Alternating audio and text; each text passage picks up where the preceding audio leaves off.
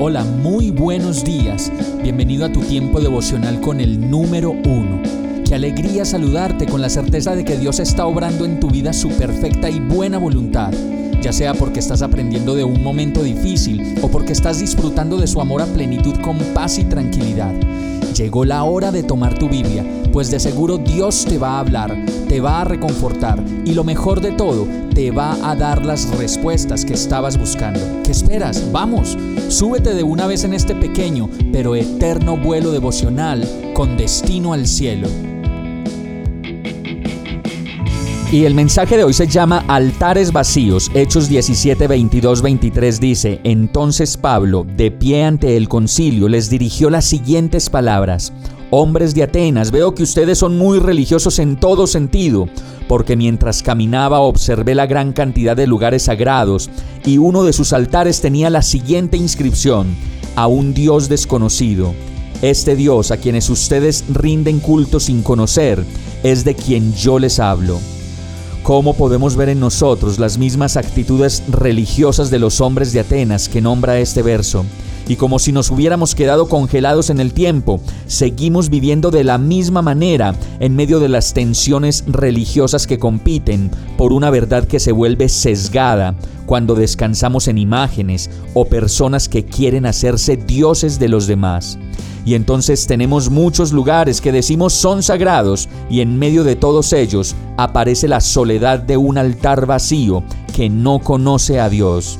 Si no sabemos quién es Dios y si no leemos su palabra, siempre será para nosotros un completo desconocido, pues ¿cómo saber algo de alguien de quien no sabemos nada? ¿De quien no leemos nada más que versiones de terceros que sí lo hacen?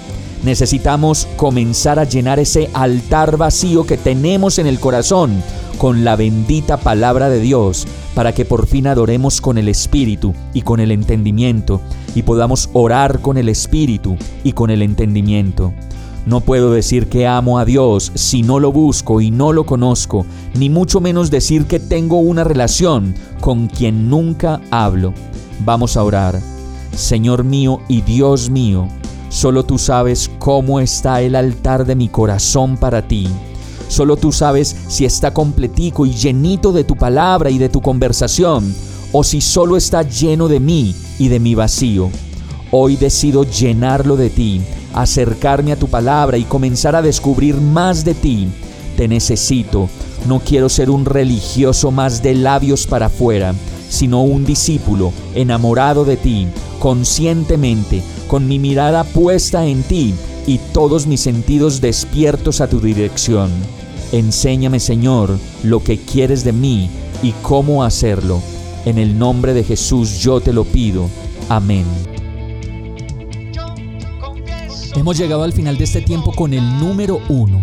No te detengas, sigue meditando durante todo tu día en Dios, descansa en Él, suelta los remos y déjate llevar por el viento suave y apacible de su Santo Espíritu. Solo compártelo con quien lo necesite y ames.